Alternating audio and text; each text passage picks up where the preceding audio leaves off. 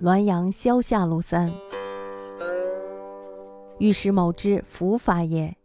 有问官白昼假寐，恍惚见之，惊问曰：“君有冤也？”曰：“言官受贿，欲章奏，于法当诛，吾何冤？”曰：“不冤，何来见我？”曰：“有汉于君。”曰：“问官七八人，就交如我者一两三人，何独汉我？”曰：“我与君有素系，不过进取相扎耳，非不共戴天者也。我对伯时，君虽隐贤不问，而洋洋有得色；我欲成时，君虽虚辞未济，而隐隐含轻薄。是他人惧罚致我死，而君以修怨快我死也。患难之际，此最伤人心，吾安得不憾？”本官惶恐，愧谢曰：“然则君将报我乎？”曰：“我死于法，安得报君？君居心如是，自非载福之道，亦无庸我报。特意有不平，使君知之耳。”语意若睡若醒，开目已失所在。岸上残明尚微闻，后所亲见，其往往如诗。因叩之，乃具道始末。喟然曰：“幸哉，我为下时也。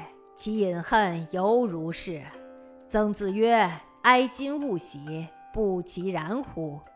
所亲为人述之，亦喟然曰：“亦有私心，虽当其罪，犹不服，况不当其罪乎？”御史被依法处死后。有一个负责审理案件的官员，白天闭目养神，恍惚之中，他看见刚刚死去的御史，吃惊地问道：“先生觉得冤枉吗？”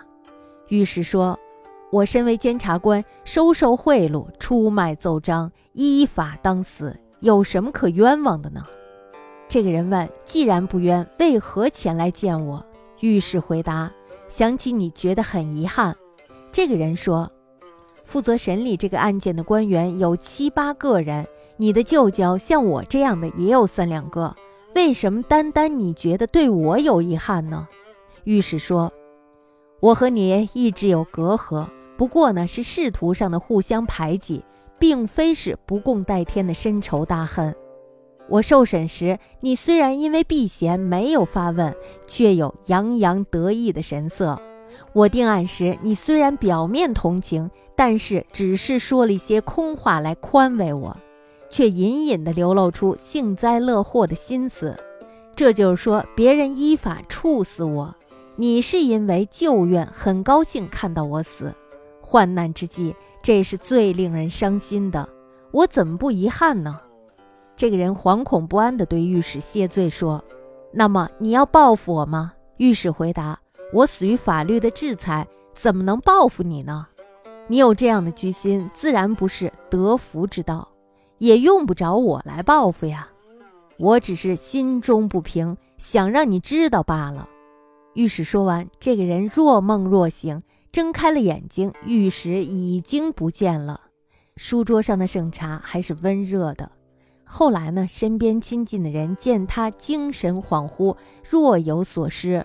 私底下呢，就问他，他才把梦里的事情详详细细的说了出来，长叹一声说：“幸好我还没有落井下石，他都这样恨我。”曾子说：“哀今勿喜。”这话说的不正是这样吗？他身边亲近的人给别人讲述了这件事儿，也长叹着说：“负责审案的官员一定有了私心，即使判决正确，罪犯还是不服气。”更何况判决不当呢？